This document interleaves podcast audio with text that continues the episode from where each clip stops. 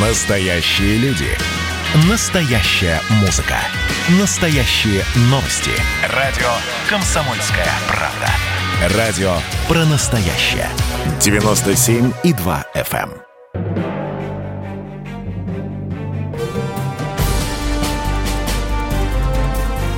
Однажды в Советском Союзе. Невероятная история Михаила Горбачева. Аудиоверсия книги Николая Андреева. Читает Владимир Левашов. Битва за кресло второго лица в партии. Хрущев установил порядок. Заседание секретариата по очереди ведут секретари ЦК, члены Политбюро – то есть не было формально второго по значимости человека в составе руководства. Когда Хрущева убрали, то возникла идея ввести официально пост второго секретаря ЦК, который бы и вел заседание в отсутствии генерального. Но Брежнев понимал, это будет прямой его соперник, и поступил хитро. При нем постоянно были два члена Политбюро, которые вели секретариат – и соперничали они за власть и влияние не с генеральным секретарем, а друг с другом. Точнее, соперничали за право быть более вторым, чем конкурент. Брежнев в аппаратных играх не был простаком. Наоборот, в политических шахматах он был гроссмейстером. Не все это сразу поняли, за что потом и расплачивались. Как верный слуга, Черненко рассчитывал на пост второго лица – Имел он для этого основания? Вряд ли. Расстановка сил после смерти Суслова была следующая. Прежде всего, руководители крупнейших республиканских организаций Кунаев и Щербицкий. Фигуры мощные, влиятельные, но все же шансы занять кабинет идеолога партии у них были минимальные. Как раз из-за своей мощи. Остальные не позволили бы руководителю республики возглавить страну. Хотя Щербицкий утверждал, что однажды Брежнев сказал ему, показав на свое кресло, «Володя, вот место, которое ты займешь после меня». Оживился Громыко, влиятельный, близкий к Брежневу, удивительно живучий, 27 лет министр иностранных дел. Его ценил Сталин, на него опирался Хрущев – был очень близок к Брежневу. И у него возникла мысль, почему бы нет? Но как? Не к Брежневу же обращаться, хочу быть первым заместителем. Громыко позвонил Андропову, не мог бы тот посодействовать. Андропов ответил коротко, «Андрей, это дело генсека». У Андропова были свои виды на место второго. Чазов пишет о ситуации – Долгое время умный и хитрый Андропов, располагавший к тому же мощной информационно-аналитической системой, какой являлся КГБ, был не только самым близким советчиком, но и другом Брежнева. Для Брежнева мнение преданного ему Юры было одним из главных критериев при принятии решений. Однако по мере того, как Брежнев терял способность к руководству и принятию решений, в его ближайшем окружении начал выдвигаться на первый план – Черненко. Арбатов добавляет штрихи к портрету председателя КГБ. Андропов был неординарным человеком, с которым было интересно работать. Он не имел систематического формального образования, техникум по речному судоходству, но много читал, много знал, а в смысле эрудиции был выше своих коллег по руководству, в большинстве своем, если и не закончивших вузы, то хотя бы получивших высшее партийное образование. Кроме того, он был талантлив. В чем был талантлив Андропов, Арбатов не уточняет. Михаил Сергеевич был абсолютно убежден, Андропов – самая подходящая фигура занять место Суслова – они откровенно обсуждали в своих беседах возможность возвращения Андропова из КГБ в аппарат ЦК КПСС. Еще в Кисловодске, в пору, когда Михаил Сергеевич был первым секретарем крайкома, он сказал Андропову, «Вы достаточно долго поработали в госбезопасности, пора возвращаться в дом, из которого ушли». Андропов сделал вид, что воспринимает это как шутку, лишь улыбнулся в ответ – Андропов рассказал Михаилу Сергеевичу. Брежнев вел с ним разговор о переходе на должность секретаря ЦК, но был в большом сомнении о своих перспективах. Не знаю, каким будет окончательное мнение. Знал, что Черненко кроит интригу, чтобы блокировать его приход на место Суслова. Однако Черненко при всем своем влиянии на Брежнева не удалось направить его намерения в нужном направлении. 24 мая 1982 года Пленум ЦК избрал Андропова секретарем ЦК КПСС. Ему поручено выступить с докладом на торжественном заседании по поводу 112-й годовщины со дня рождения Ленина. По неписанным правилам иерархии это означало, что Брежнев определился окончательно, Андропов – второй. Когда Андропов переместился на Старую площадь, Бовин увидел его таким – Такое впечатление, что Юрий Владимирович растерян. С одной стороны, он вроде бы кронпринц, но с другой, не всех это радует. На Лубянке он опирался на могучую машину, которая слушалась его беспрекословно. Здесь же он только один из многих узлов в сложной сети взаимоотношений. И ветры дуют здесь не всегда попутные. Вполне возможно, что при выборе Андропова повлиял еще один момент. Брежнев вместо него поставил на госбезопасность Федорчука, человека абсолютно ему преданного. Андропов к Федорчуку относился отрицательно и предполагал поставить вместо себя Чебрикова. Но когда Брежнев спросил его напрямую, кого он видит в качестве преемника, от ответа ушел «Это ваш вопрос, Леонид Ильич». Брежнев сказал, что намерен поставить во главе КГБ Федорчука. Андропов возражать не стал, более того, поддержал его кандидатуру. А вот Суслов высказался бы прямо. У Михаила Сергеевича на тот момент мысли, что он мог бы стать вторым, не возникало, был реалистом. Хотя чувствовал себя на голову выше остальных. У него другая боль продовольственная программа. Схема выстраивалась, как ему представлялось, стройная, эффективная, красивая, которая насытит страну. Но встал вопрос, где найти на это чудо деньги? Министерство финансов и Госплан уклонялись от разговора на эту тему. Тихонов жестким тоном заявил, никаких обещаний по финансированию и ресурсам под продовольственную программу Горбачеву не давать. Михаил Сергеевич решил обратиться за поддержкой к Брежневу. Тот проходил очередное профилактическое обследование в больнице на улице Грановского. В его палате был и рабочий кабинет. Собрались Черненко, Тихонов, Андропов и Михаил Сергеевич – Михаил Сергеевич и доложил о том, что работа над составлением продовольственной программы закончена, но нет средств на ее реализацию. Это было как раз перед пленумом, который назовет «Кто будет вместо Суслова». Михаил Сергеевич делится наблюдениями. Андропов сидит спокойно, не говоря ни слова, только внимательно наблюдает за происходящим.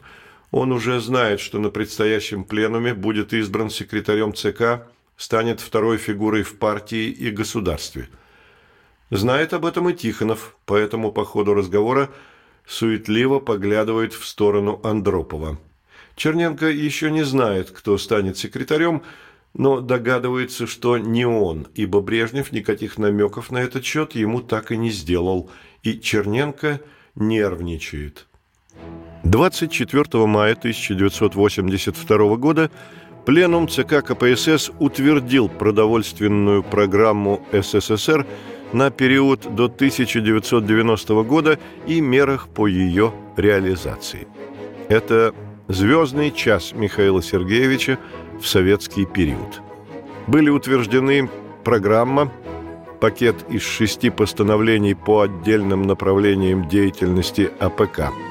Михаил Сергеевич – напыщенно пишет «Теперь эти решения предстояло довести до сознания крестьянства, управленческого аппарата и всего общества». Умиляют эти слова «до сознания крестьянства». Сидит себе на лавочке крестьянин, не знает, когда и что сеять, а тут ему вручают программу. Прочитает он сей важный документ, и до его сознания доходит, а ведь надо хлеб сеять. Смешно.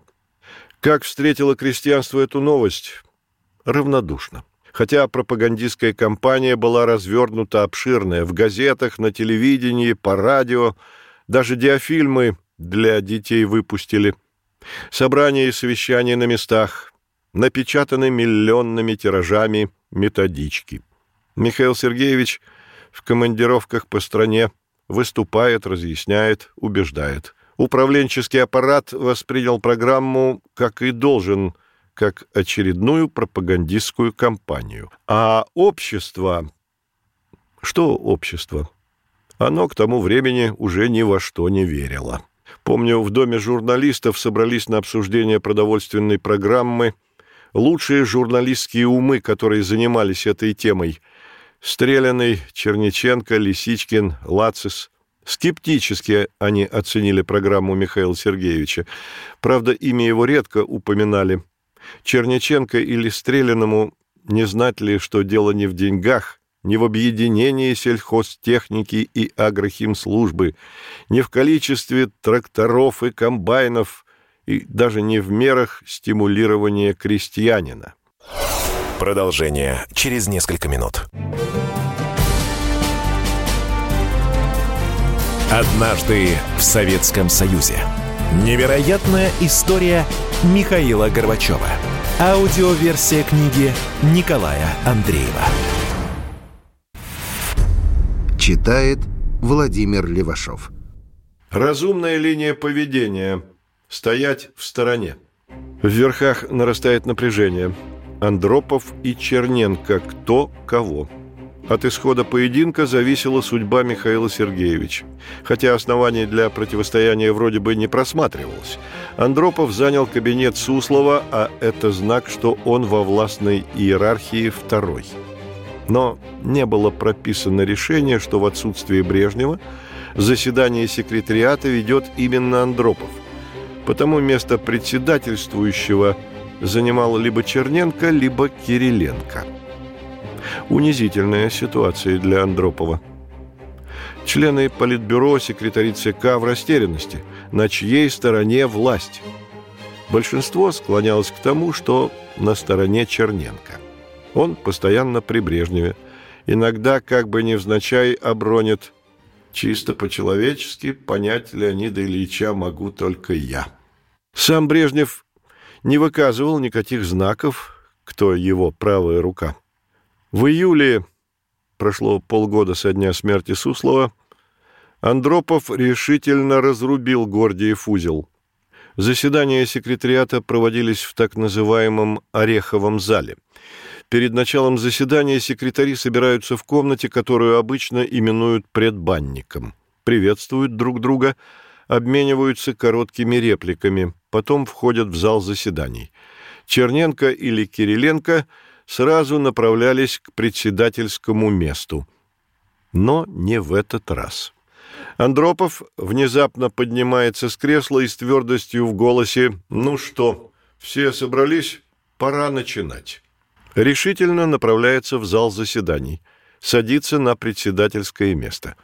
Черненко впал в ступор, а когда очнулся, засуетился, куда же ему садиться, место его занято, опустился в ближайшее к нему свободное кресло рядом с Михаилом Сергеевичем. Секретариат Андропов провел решительно, уверенно. Все сразу почувствовали, кто в доме главный в отсутствии хозяина. Смелость и решительность Андропова объяснялись просто. Накануне ему позвонил Брежнев, сказал, «Для чего я тебя брал из КГБ и переводил в аппарат ЦК? Чтобы ты только присутствовал при сём. Я брал тебя для того, чтобы ты руководил секретариатом и курировал кадры. Почему ты этого не делаешь?» Брежнев в полуразрушенном состоянии. Над ним имел власть Черненко, потому вряд ли генсек самостоятельно мог прийти к такому решению. Скорее всего, кто-то подсказал ему, надо определить, кто второй. Единственный, кто был способен повлиять на его решение, Устинов. Он в силах действовать напрямую, без всякой дипломатии. Устинов и Черненко – люди разной конструкции. Устинов любит точность, определенность, он не мастер интриг. Для Черненко родная стихия как раз интриги. Он специально создавал атмосферу неопределенности, туманности. Но в данном конкретном случае прямота оказалась сильнее закулисных интриг. Андропов вел заседание жестко. Если кто-то допускал промах, то нагонял на виновника такого страха, что тот был недалек и до инфаркта. Он резко поставил на место Гришина, первого секретаря московского горкома, когда тот попытался наябедничать на Горбачева. Гришин — тусклая, пустая личность. У себя в горкоме он всегда хмур, как грозовая туча от него веяла холодом. Мнил себя великим руководителем, считал, что ему по плечу и генсековский мундир. Критических суждений в свой адрес, замечаний не терпел. Единственное исключение — Брежнев. А история с ябедой на Михаила Сергеевича такая. Андропов попросил Михаила Сергеевича навести порядок с продажей овощей в Москве. Лето, разгар сезона овощей, в Москве на прилавках пусто. В народе ропот. Мало того, московская торговля отказывалась брать овощи и фрукты. Михаил Сергеевич вмешался в ситуацию, надавил на столичные власти, чтобы понудить их заняться торговлей – Гришин воспринял это как покушение на его власть. Позвонил Михаилу Сергеевичу, разговаривал раздраженно. Не дело, чтобы вопрос об огурцах решался в политбюро. В конце концов, хозяин в городе он, Гришин.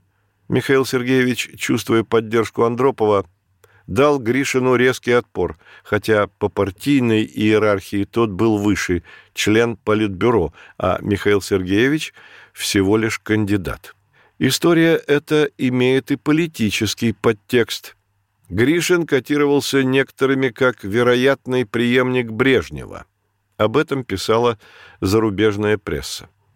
Андропов, естественно, знал об этом – Потому в его просьбе к Михаилу Сергеевичу вмешаться в овощные дела столицы играло и желание показать неспособность московского руководителя справиться даже с проблемами городского масштаба. Андропов знал цену кадров на местах, особенно среди первых секретарей.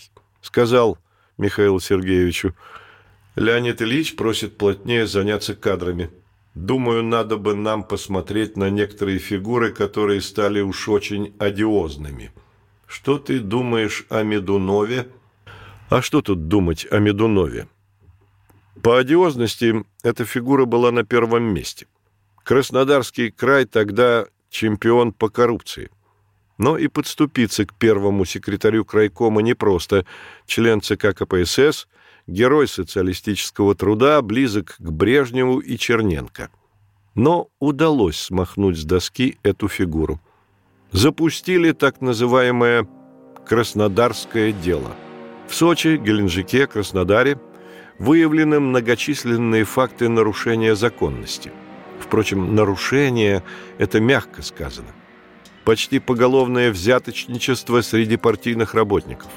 В этом деле было все – накал страстей, давление на следствие, шантаж, угрозы, расправы, мужественное поведение и стойкость одних прокуроров, следователей, работников органов внутренних дел и предательство других, отставки и увольнения, инфаркты и инсульты и даже трагические смерти.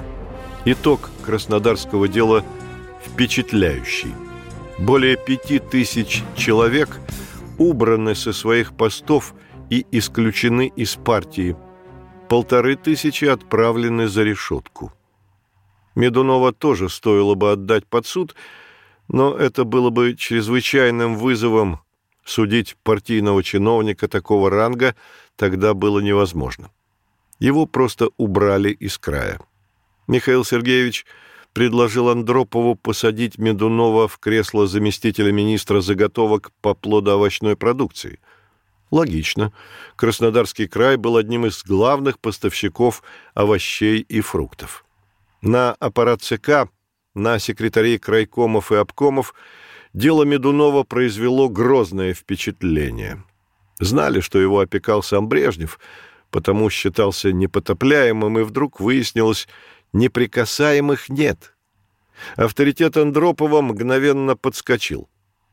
Но противоречия, накопившиеся за годы правления Брежнева, были столь глубоки, что разрешить их одной показательной поркой было невозможно.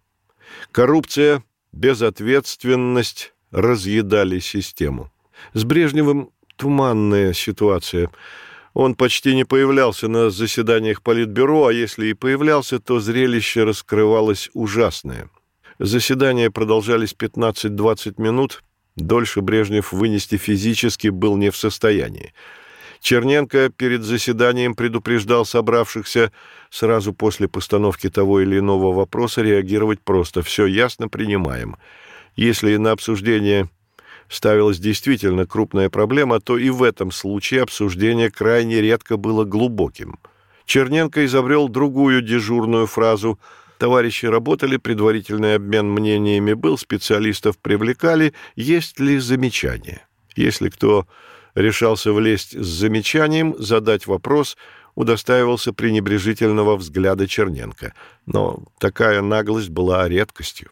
Почти всегда возгласы «согласимся с мнением Леонида Ильича, надо принимать». Леонид Ильич принялся чудить. Как-то на заседании Политбюро говорит «А что это мы, старые товарищи по партии, так официально друг к другу обращаемся? Михаил Андреевич, Дмитрий Федорович, давайте звать всех по отчеству. Андреевич, Федорович». Помолчал и добавил «Ильич». Все дружно заодобряли, но на новое обращение не перешли.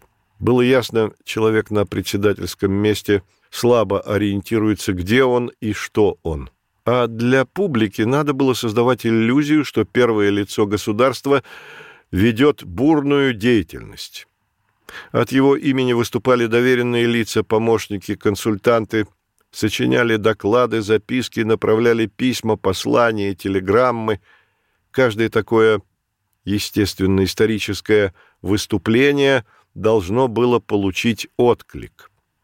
Отделы ЦК сочиняли лавину откликов, чтобы создать впечатление «страна и весь мир только и живет благодаря мудрости Леонида Ильича». Продолжение через несколько минут. Однажды в Советском Союзе. Невероятная история Михаила Горбачева. Аудиоверсия книги Николая Андреева. Читает Владимир Левашов. Стабильность – вот главный принцип брежневского периода. Заинтересованные в заведенном порядке и ближайшее окружение Брежнева и аппарат ЦК.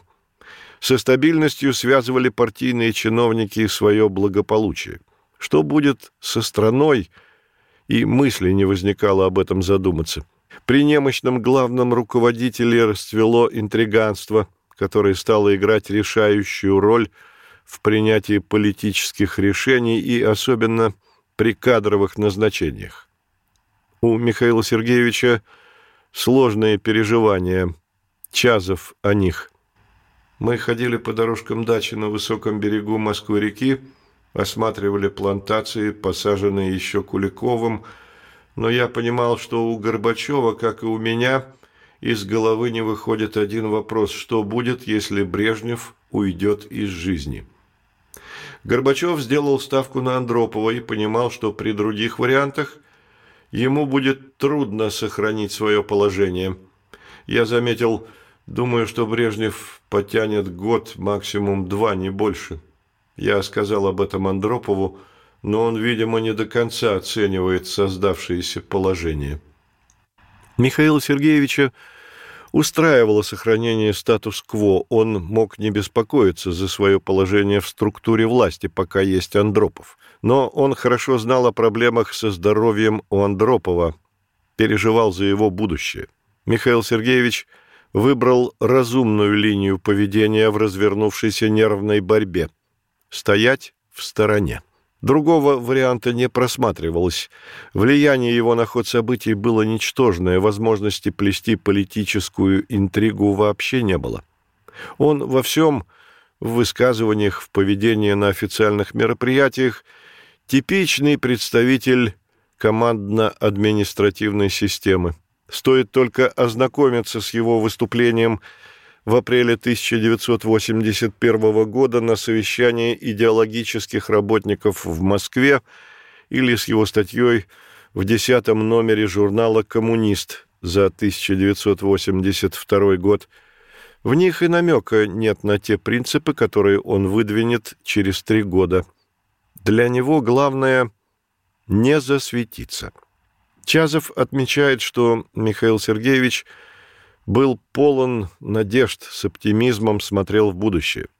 Горбачев не скрывал своего хорошего настроения, был полон планов совместной с Андроповым работы в ЦК, полон желания начать действовать, работать по-новому, внедрять новые идеи. Но за оптимизм надо было бороться. И борьба была жестокой.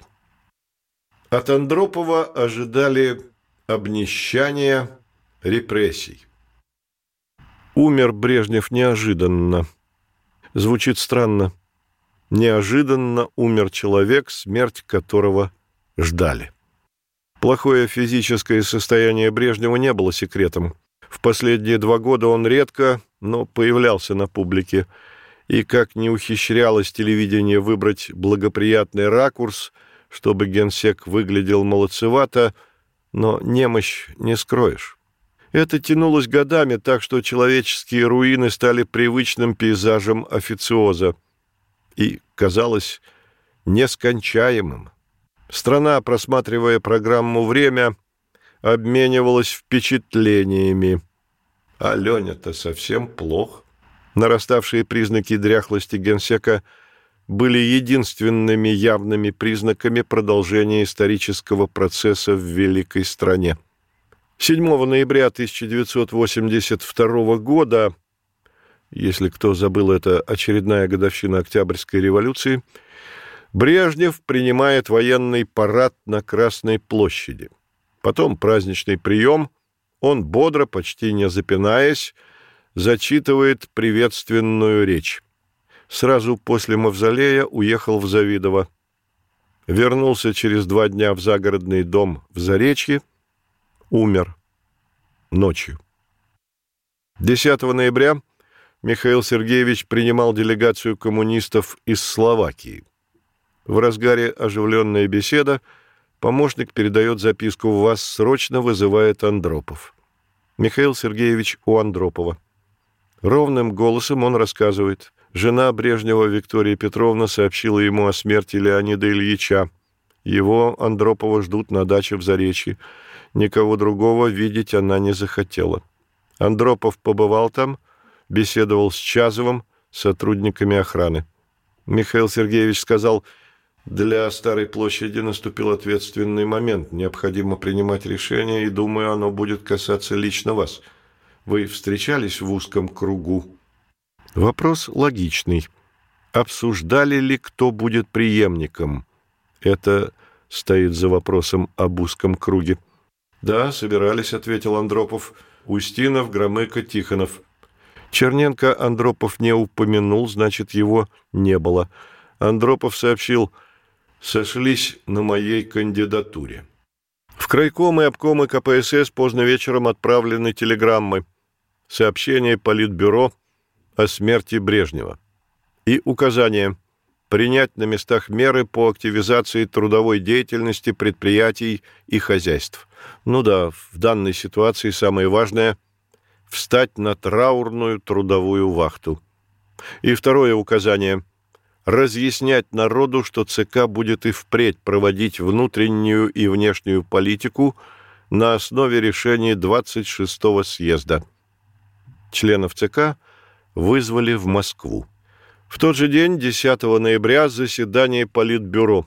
Тихонов предлагает кандидатуру Андропова на пост генерального секретаря. Кандидатура одобрена единогласно. Создали комиссию по организации похорон председатель Андропов. Похороны были организованы грандиозные, пышные, но и вызывающие недоумение. Помню, в «Комсомольской правде», где я тогда работал, встал вопрос, как на страницах газеты подавать траурные мероприятия. И кто-то предложил по прецеденту. А когда был прецедент? В марте 1953 года. Похороны Сталина. Достали подшивку газеты за тот год, посмотрели. И сверстали полосы о похоронах Брежнева в почти полном соответствии со сталинскими. И по сталинскому прецеденту составлялся ритуал похорон. В ЦК создана специальная группа во главе с секретарем ЦК Земяниным. Она составляла некролог. Подняли газеты марта 1953 года. Прочитали, что говорил Хрущев, Маленков, Берия. По этим образцам и сложили речи Андропова, Черненко, Гришина, Громыко. Написали обращение к народу почти слово в слово, как после смерти Сталина. Траура, горя в обществе не наблюдалось. Пожалуй, даже с облегчением восприняли уход густобрового вождя. И затеплилась некоторая надежда, а вдруг начнутся изменения к лучшему хотя и такие разговоры помню. Не будет ли после Брежнева хуже? Вот увидите, еще пожалеем о Леониде Ильиче. Андропов, КГБшник, начнет с закручивания гаек. Пленум ЦК. От имени Политбюро выступил Черненко. Он долго велеречиво вязал патетические слова – о последовательном продолжателе дела Ленина, выдающемся теоретике, наделенном всеми мыслимыми дарованиями и добродетелями. Справившись с панигириком Брежневу, предложил избрать генеральным секретарем Андропова. Предложение встречено бурными аплодисментами. Избран он был, естественно, единогласно. Андропов выразил членам ЦК благодарность за доверие, слова дежурные, сказал несколько похвальных слов об усопшем, призвал теснее сплотить ряды. Понятно, Михаил Сергеевич более чем доволен, как развиваются события. Во главе партии, а следовательно и страны, встал человек, которого считал близким, по духу, по взглядам на действительность, по мировоззрению человек, благодаря которому он оказался в Москве, поддержку которого ощущал постоянно. Позиции Михаила Сергеевича во власти укрепились. В партии личный авторитет Андропова под сомнение не ставился, хотя как лидер ничем до этого он не проявил себя. Вадим Андреевич Медведев свидетельствует – то, что мне удалось видеть и слышать на одном заседании Политбюро Брежневского периода, подтверждает Андропов, верой и правдой служил Брежневу, отбивая любые, даже малейшие попытки, в частности, со стороны Косыгина, высказывать самостоятельные суждения. Андропова можно назвать верным брежневцем. Александр Николаевич Яковлев высказался о нем пренебрежительно. Юрий Андропов – Человек хитрый, коварный и многоопытный. Нигде толком не учился. Организатор моральных репрессий, постоянного давления на интеллигенцию, ссылки, высылки, тюрьмы, психушки. Продолжение через несколько минут.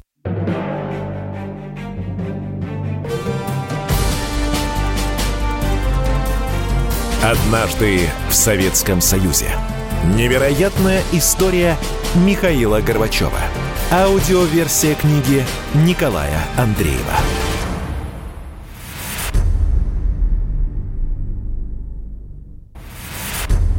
Читает Владимир Левашов. Андропов всегда выглядел строго подтянутым. Лицо волевое, холодное. Губы тонкие, опущенные по краям, но главное — глаза какого-то особого темно-вишневого цвета. Они придавали острую пронзительность взгляду. В разговоре с подчиненными держался спокойно-холодно. На миг мог улыбнуться, но только на миг.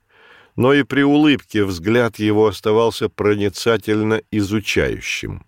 Дипломат Трояновский отмечает, такие ледяные глаза я видел еще только у одного человека, президента Ирака Саддама Хусейна. В системе многое зависело от образа мыслей и поступков руководителя страны, от его настроения, симпатий, антипатий.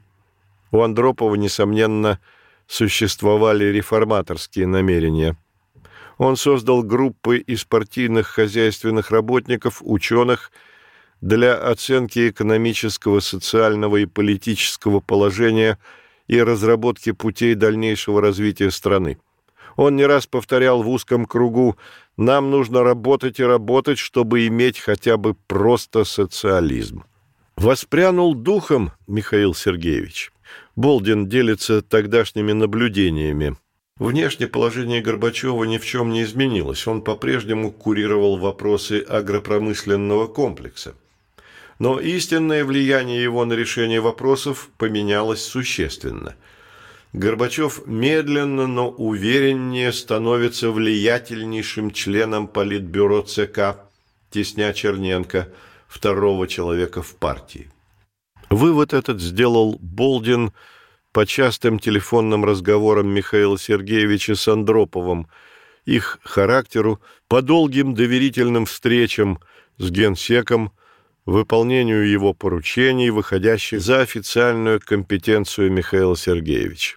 Он все чаще привлекался к решению широких экономических проблем, вопросов организационно-партийной кадровой работы.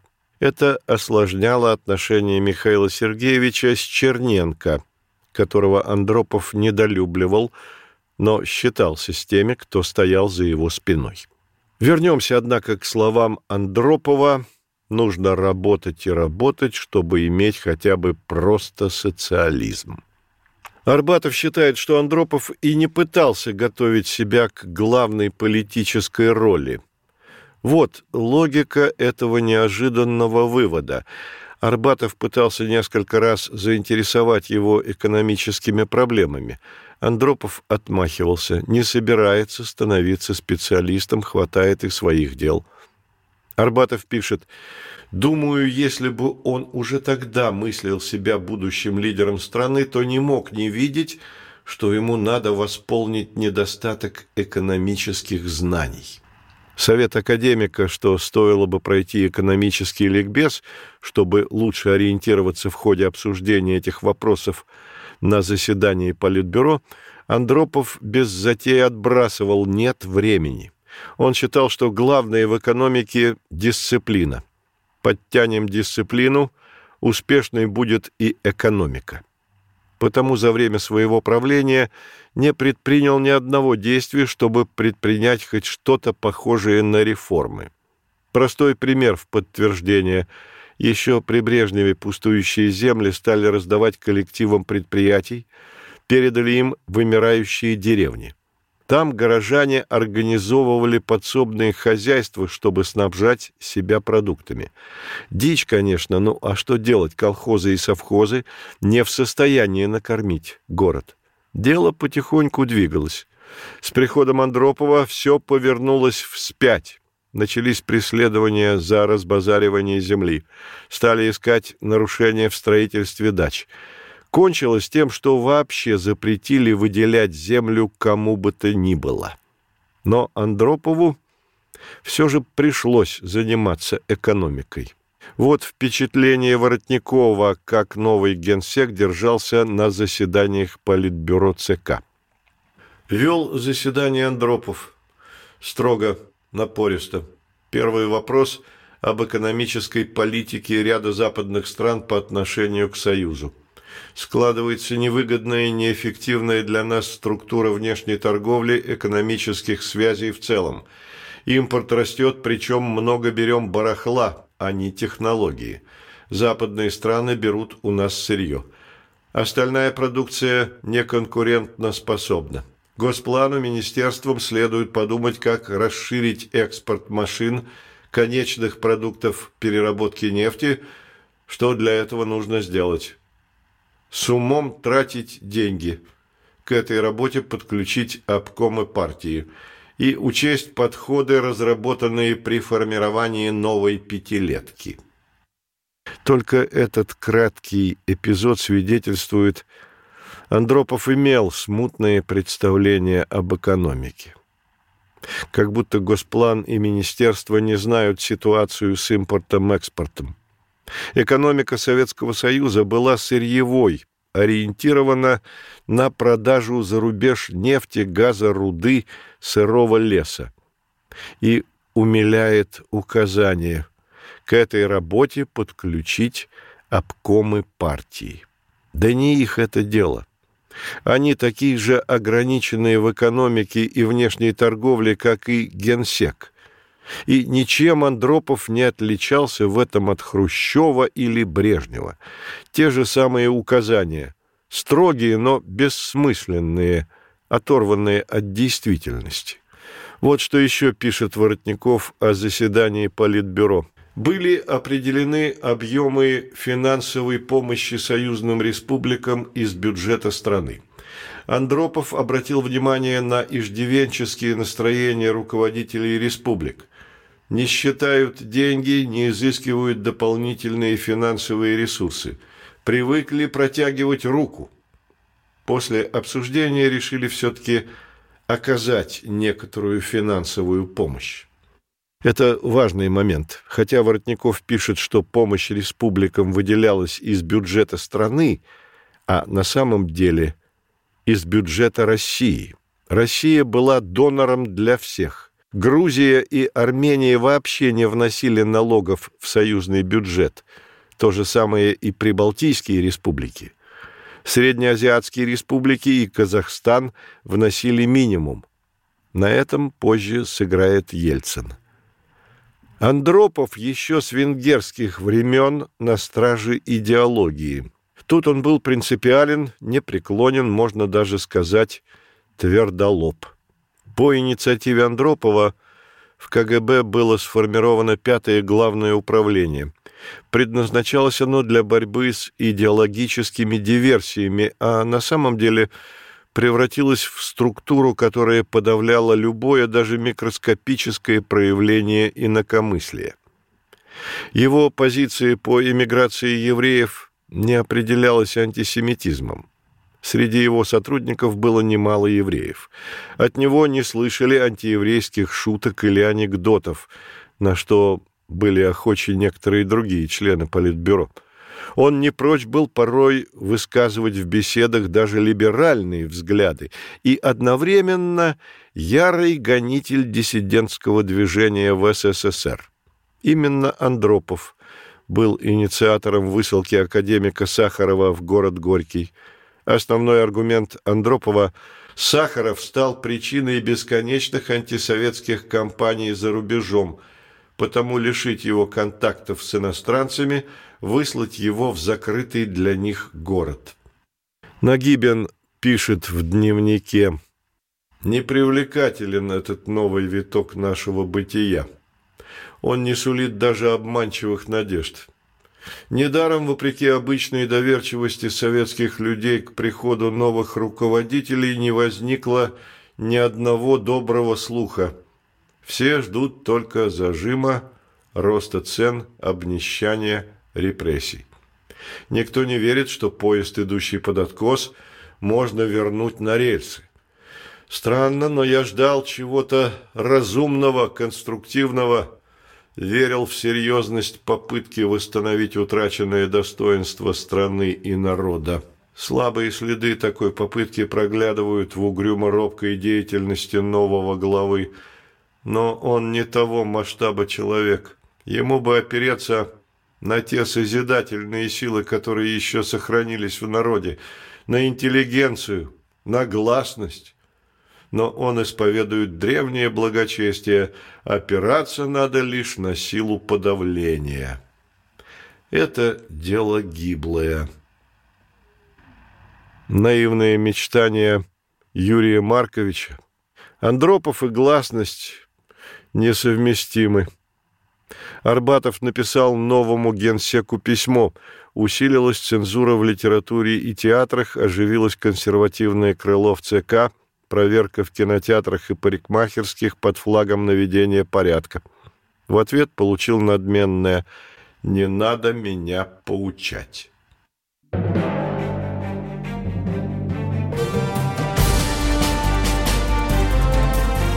Однажды в Советском Союзе. Невероятная история Михаила Горбачева. Аудиоверсия книги Николая Андреева.